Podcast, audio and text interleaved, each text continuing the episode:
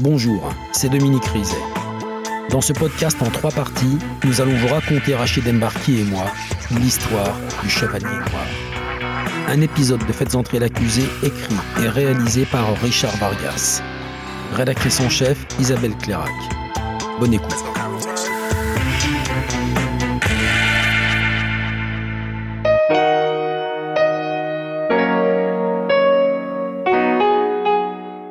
Ulcérée, la famille Picot, et sa détermination à renvoyer Motch et ses complices derrière les barreaux se renforce encore quand elle découvre un nouveau secret de famille. Un secret qui éclate le 5 juin 2009 quand l'aîné de Philippe Picot et de Yannick Lanoux se présente à la gendarmerie de Manille-les-Hameaux. Maître Michel Dessertaines, avocat de la famille Picot. Il vient en connaissant euh, l'histoire des jeunes euh, sapeurs-pompiers qui ont été violés, euh, abusés par Fabrice Motch. Il vient dire que lui aussi a été victime de ces viols-là. Après le Benjamin, c'est maintenant l'aîné de Yannick Lanoux qui accuse Fabrice Motch de viol. Des faits qui remontent à euh, 1995 et 1996, avant l'assassinat de Philippe Picot. Le jeune homme raconte qu'il avait 14 ans à l'époque des faits. Sa mère l'accompagnait tous les mercredis et tous les samedis à la caserne, où il avait intégré le groupement des jeunes sapeurs-pompiers. Les week-ends, le capitaine lui proposait souvent des sorties au musée ou au cinéma, avec l'accord de sa mère. Son père n'était au courant de rien. Il lui arrivait même de dormir chez Fabrice Motch. C'est là que le capitaine l'a persuadé qu'il pourrait l'aider à ne plus faire pipi au lit. À six ou sept reprises, Motch, après lui avoir demandé de se masturber, lui a introduit une sonde urinaire dans le sexe.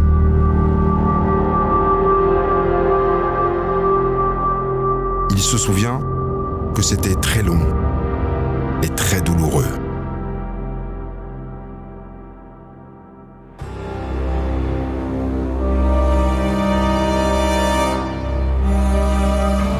Le 10 novembre 2009, Motch écope donc d'une nouvelle accusation. Mais cette fois, il s'agit d'un mineur de moins de 15 ans. Et ça, ça vaut 20 ans de prison. Comme d'habitude, Motch reconnaît les faits devant le juge. L'idée de la sonde urinaire, c'était pour toucher son sexe et maîtriser le gamin. Commandant Laurent Duchâtel, police judiciaire de Versailles. Ça, c'est indétectable chez lui. Moi, quand je l'entends en 2006, je suis loin de m'imaginer qu'il est en train de violer des élèves pompiers et qu'il leur pose des sondes urinaires. Enfin, c'est complètement fou. C'est fou. Il leur pose des sondes urinaires, vous vous rendez compte? Pourquoi faire? Brigitte Picot, sœur de Philippe. Ça m'a tellement submergé qu'en fait, euh, les larmes me coulaient. C'était un flot euh, que je pouvais pas retenir. Savoir qu'il avait violé la chair de Philippe, c'est non, c'est quelque chose qui est qui vous lève le cœur. C'est euh, c'est quelque chose même qui vous hante. hein. Fabrice Motch avait donc déjà violé un des enfants de Philippe Picot avant de commettre son crime. Et ceci explique peut-être cela. Florida Gauthier, amie de la famille Picot. Philippe était très proche de son fils aîné. À un moment donné, il est certain que le gamin aurait parlé à son père. Il aurait pleuré, il aurait dit quelque chose ou il aurait fait des allusions à quelque chose. Philippe l'aurait appris. Évidemment que Philippe aurait réagi. Il se serait retrouvé en face Motch et là je réponds de rien. Mais bien évidemment que le mobile c'est ça. C'est ils ont éliminé Philippe avant que Philippe apprenne quelque chose. C'est certain. Quant à la mère, On s'interroge sur le fait de savoir si elle était informée ou au courant des actes dont ses enfants avaient été victimes. Maître Philippe Huvet, avocat de la famille Picot. Moi, je pense qu'à ce moment-là, c'est noué entre Yannick Lanoux et Fabrice Mutch le pacte criminel, le secret, le pacte du secret. Je garde ton secret, on garde notre secret.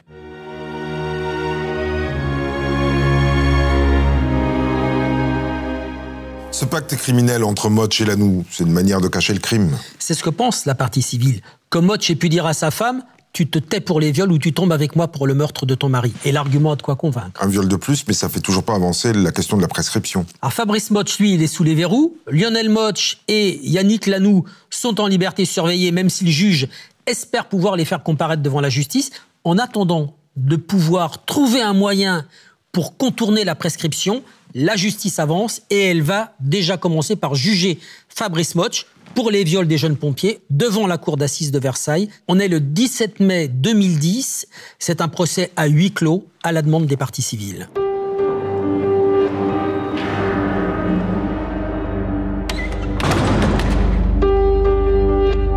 À 44 ans, Fabrice Motch est accusé d'avoir drogué et abusé de sept jeunes sapeurs-pompiers, ainsi que de ses deux beaux-fils. Florida Gauthier, une amie de la famille Picot. Il regarde les enfants, on sent que rien ne se dégage.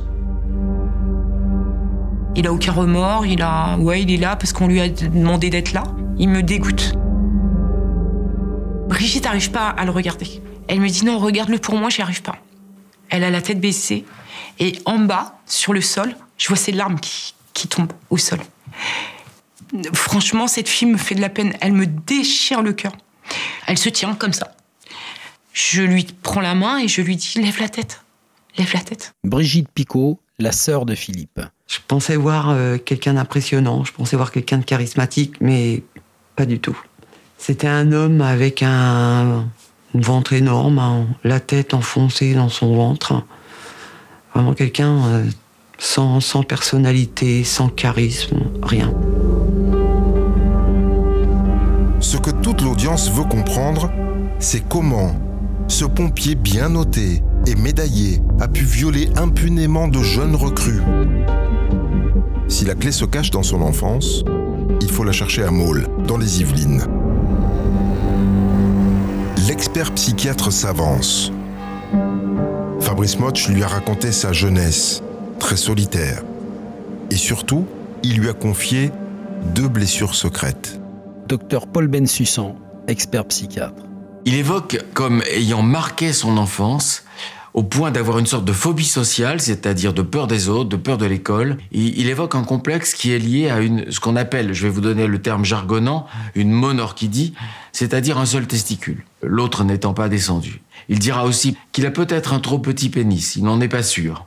De ce double complexe, un seul testicule et ce qu'il croit être un micro-pénis, va naître une véritable obsession pour le sexe masculin. Un terrible complexe. Voilà qui expliquerait les séances photos à la caserne.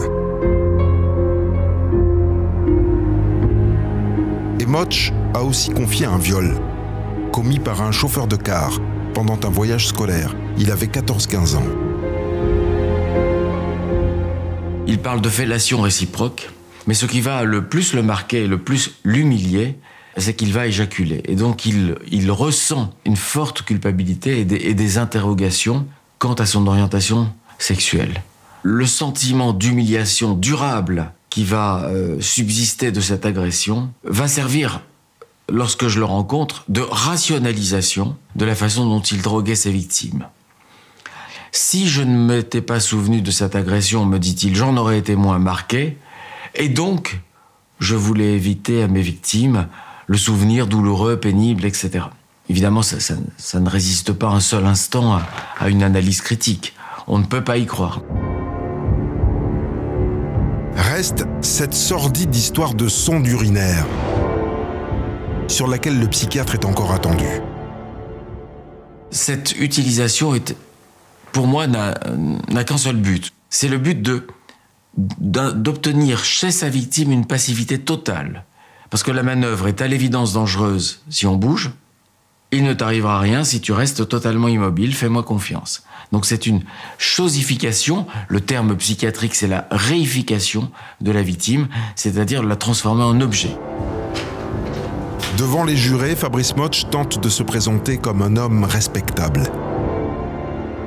Mais l'expert psychiatre dessine un profil pour le moins préoccupant. J'ai parlé de dangerosité. Pourquoi? Eh bien parce qu'il avait dans sa stéréotypie du mode opératoire la marque même de la perversion.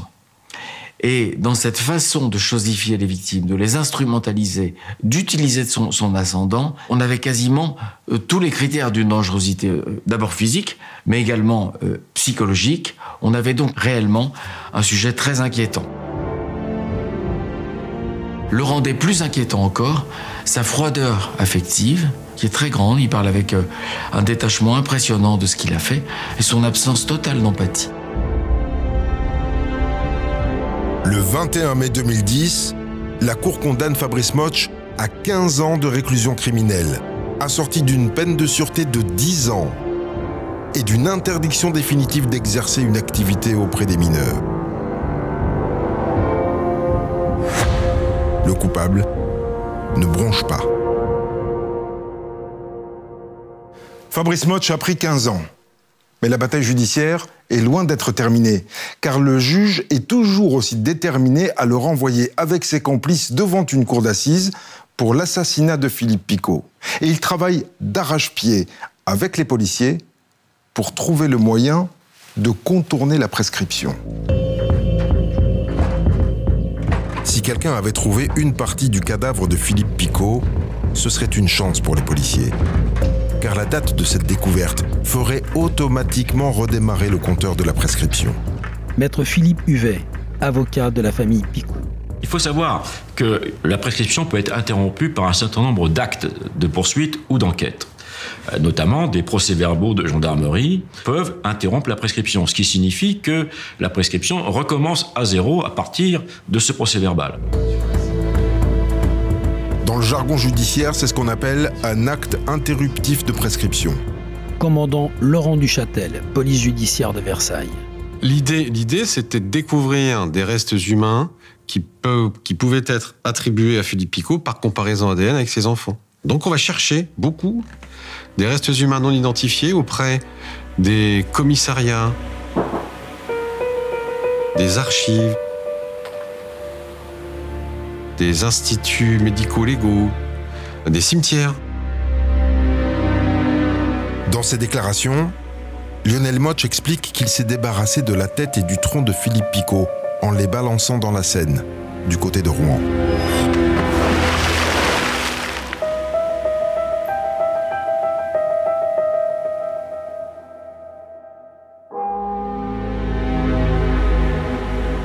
Policiers vont donc étendre leurs recherches de Rouen jusqu'à l'estuaire.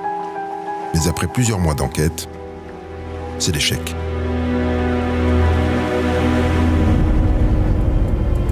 Au bout de deux ans d'efforts, le juge d'instruction doit se faire à l'idée que Moch s'en tirera avec une seule condamnation pour viol et que son frère et Yannick Lanoux resteront libres. Le dossier avance inéluctablement vers un non-lieu. On savait que Yannick et Lionel Moch euh, étaient, euh, eux, libres, libres comme l'air. Brigitte Picot, sœur de Philippe. Et nous, toujours ligotés, toujours ligotés par cette fameuse prescription, toujours les pieds et poings liés. C'est révoltant, c'est complètement injuste.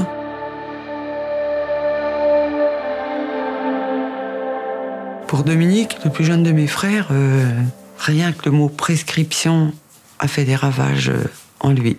C'est petit à petit, euh, ça l'a détruit. Jusqu'au jour où, en 2011, hein, il, euh, il s'est tiré une balle dans la tête. Hein.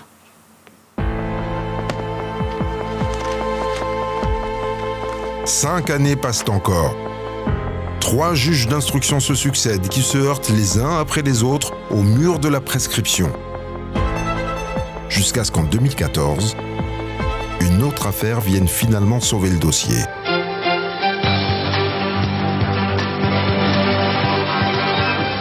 Il s'agira du procès le plus important en matière d'infanticide. Dominique Cotrez euh, sera bien renvoyé devant une cour d'assises pour huit infanticides. Il y a plus de dix ans, la Cour de cassation n'a donc pas retenu la prescription euh, de ces faits. L'affaire Cotteret, cette mère qui a tué et enterré huit nouveau-nés.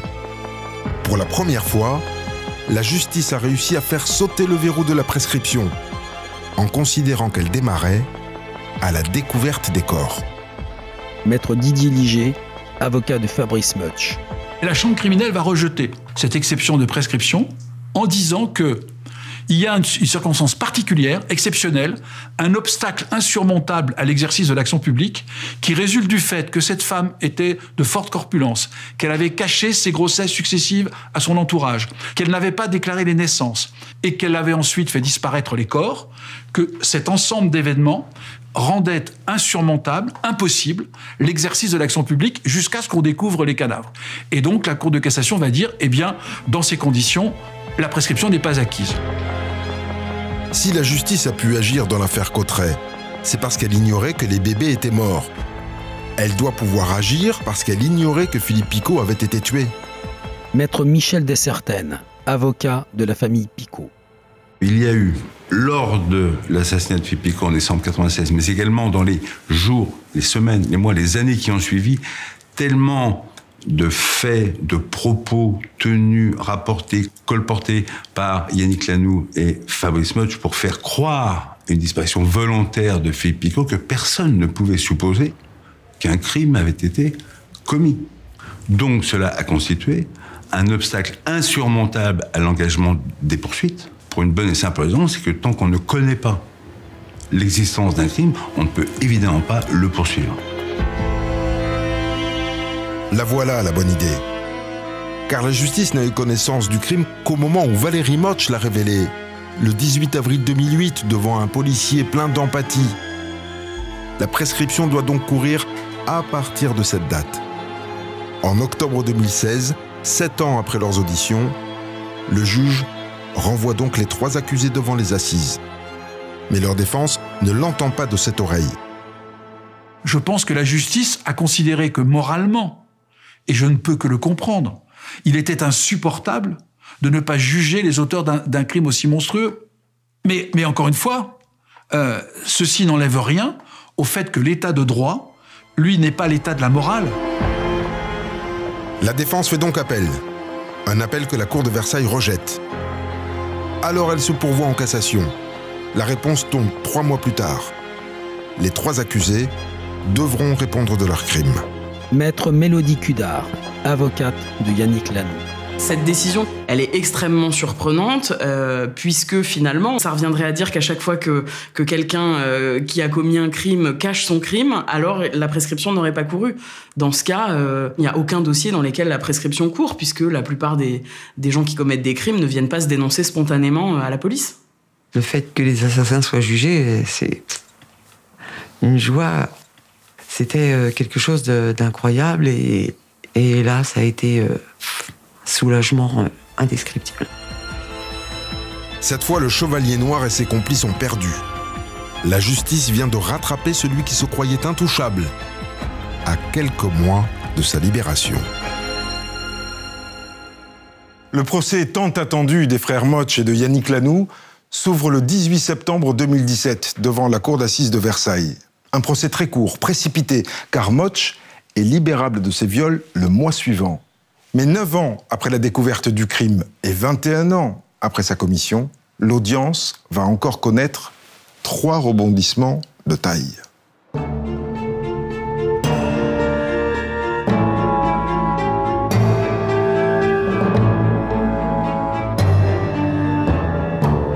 C'est le procès auquel plus grand monde ne croyait le procès d'un crime passé inaperçu. Les trois accusés ne se sont pas adressés la parole depuis une dizaine d'années. Imperméable au remords, Fabrice Motch assume son geste dès l'ouverture de l'audience. Il n'a aucun regret, aucun, absolument aucun regret. Brigitte Picot, la sœur de Philippe. Il sourit, il ricane. C'est juste insupportable, c'est... Il est sûr de lui, il est arrogant, voilà. Florida Gauthier, amie de la famille Picot. Regardez-moi, vous êtes spectateur et euh, moi je suis devant la scène. Il répond aux questions proprement. Euh, vraiment, on a l'impression que le gars, il, il a tout préparé à l'avance. Maître Philippe Huvet, avocat de la famille Picot. Il va reconnaître spontanément les faits en disant que s'il fallait le refaire, il le referait. Et il va avoir ce comportement qui est celui du justicier qui a sauvé la famille du joug de Philippe Picot. Dans le box, ceux qui n'ont pas encore passé un jour en prison courbent les chines. Brigitte Picot, sœur de Philippe. Elle chouine, elle, euh, elle se cache sous une couverture hein, par moment. On dirait une petite vieille, 80-90 ans. Quant à Lionel Moch, euh, c'est euh, un homme qui a l'air complètement perdu, a l'air de la pire des victimes, alors qu'en vérité, euh, c'est un assassin. La violence appelle la violence. C'est la défense de Fabrice Moch. C'est un crime pour faire cesser les coups, les humiliations, la tyrannie d'un alcoolique, ajoute Yannick Lanoux. Entendre des telles sornettes, ça me, dépasse complètement. C'est, euh, je, je peux même pas imaginer qu'on trace un portrait comme celui-là de Philippe. Euh, euh, c'est tellement faux que là, ça me met en colère et j'ai envie d'aller voir Yannick et lui dire dis la vérité. Au deuxième jour, les témoins défilent à la barre.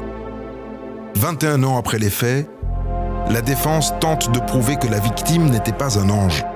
Un coup, j'avais confiance, un coup, je je perdais confiance. Florida Gauthier, une amie de la famille Picot. J'avais toujours l'impression qu'on jugeait Philippe, donc du coup, je disais, mais voilà, ils, ils vont s'en sortir, c'est pas possible, ils vont s'en sortir. Et quand les deux fils de Philippe Picot et de Yannick Lanoux viennent témoigner, c'est l'effarement. Maître Didier Liger, avocat de Fabrice Mutch.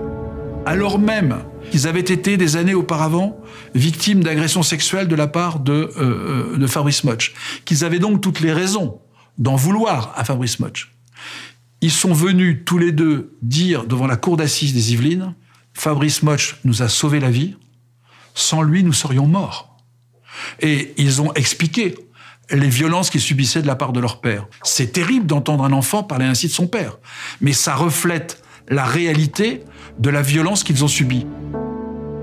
Maître Michel Dessertaines, avocat de la famille Picot. Leurs propos, les mots qu'ils employaient, étaient à la virgule près les mêmes phrases que celles de leur mère. La présente pose la question est-ce que vous avez un souvenir direct ou est-ce que c'est votre mère qui vous l'a raconté? Silence. Réponse c'est ma mère qui me l'a dit. Brigitte Picot, la sœur de Philippe. On est vraiment révolté, on se dit non, c'est pas possible. Comment ils ont pu euh, inventer euh, des choses pareilles hein? Ça n'a aucun rapport avec la réalité. C'est crapuleux. Il n'y a pas d'autre mot. C'est vraiment. C'est ignoble. hein. Le témoignage des deux garçons sème le trouble. Mais tout bascule à nouveau quand la présidente donne lecture du témoignage de Virginie, la fille aveugle de Yannick et de Philippe. Elle y parle de sa mère et la violence change de camp. Maître Philippe Huvet, avocat de la famille Picot. On a la scène où sa mère la projette dans l'escalier et la jeune fille aveugle se retrouve au bas de l'escalier dans un sale état. Il y a aussi un événement terrible. Euh, un jour, sa mère, excédée, elle l'a jeté dehors, lui a donné une gamelle, il lui a dit Va, va manger ta gamelle avec les chiens. Prostré sur sa chaise, Yannick Lanoux encaisse le coup, avant d'en prendre un autre. La dernière surprise du procès vient cette fois de Lionel Moch. Depuis l'arrestation de Fabrice, le petit frère soumis a réussi à se libérer de son emprise. Lionel Moch, quand il parle de son frère, il ne dira jamais euh, Fabrice ou mon frère. Maître Salia Blalouse, avocate de Lionel Moch. Il l'appelle l'autre, il dit le tortionnaire. Enfin, voilà, il ne veut plus en entendre parler. Et le frère du capitaine fait à son tour une révélation glaçante. Maître Philippe Huvet, avocat de la famille Picot. Il explique qu'il était sous l'emprise de son frère, qu'il en a été victime euh, sexuellement lorsqu'il était jeune, et que son frère avait sur lui une réelle autorité. Un viol de plus. Dans la salle, c'est la sidération. Florida Gauthier, amie de la famille Picot. Mais je, je suis tombée nue. Fabrice Motch viole son frère, viole sa sœur, viole ses beaux-enfants, viole d'autres enfants. En fait, Fabrice viole tout le monde dans l'histoire.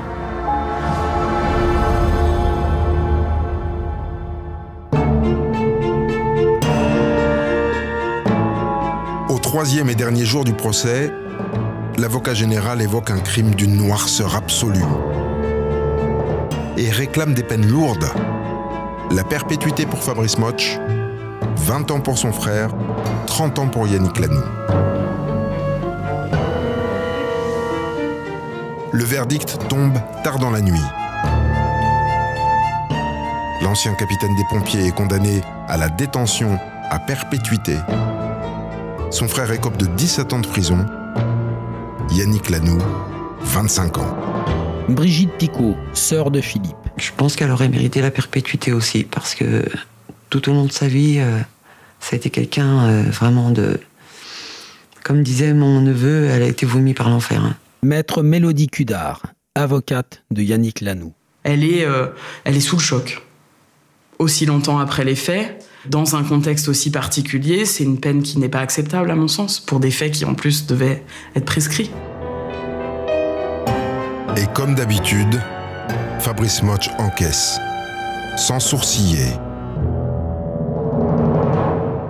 Comme il s'attend à cette peine, il n'est pas surpris, il baisse pas la tête, il pleure pas, il assume.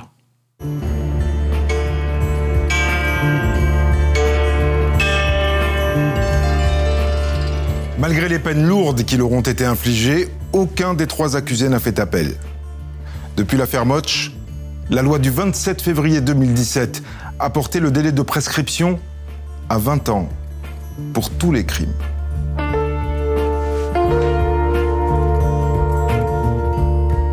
Vous venez d'écouter le dernier épisode de Faites entrer l'accusé consacré au Chevalier Noir. Si vous avez aimé ce podcast, abonnez-vous sur votre plateforme d'écoute préférée pour ne manquer aucun épisode de votre podcast Faites entrer l'accusé.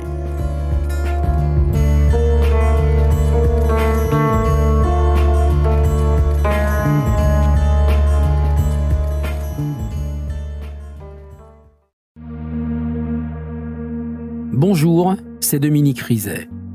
Une poignée de secondes, voilà tout ce qu'il faut pour qu'une vie bascule. Juste une poignée de secondes. Un sursaut, un instant où le destin bifurque dans une direction ou dans l'autre. Sur le coup, je pensais pas qu'il était mort parce que je voyais pas de sang, on voyait rien quoi en fait. Sébastien s'est jeté sur son père. L'affaire Grégory, l'affaire Daval, l'affaire Cahuzac, vous les connaissez toutes, ça fait 40 ans que je vous raconte ces destins brisés. Aujourd'hui, dans l'instant où, découvrez les confessions de ceux qui sont au cœur de ces affaires. Ils me racontent et vous racontent ce qu'ils ne pourront jamais oublier. L'instant où, un podcast BFM TV raconté par Dominique Rizet.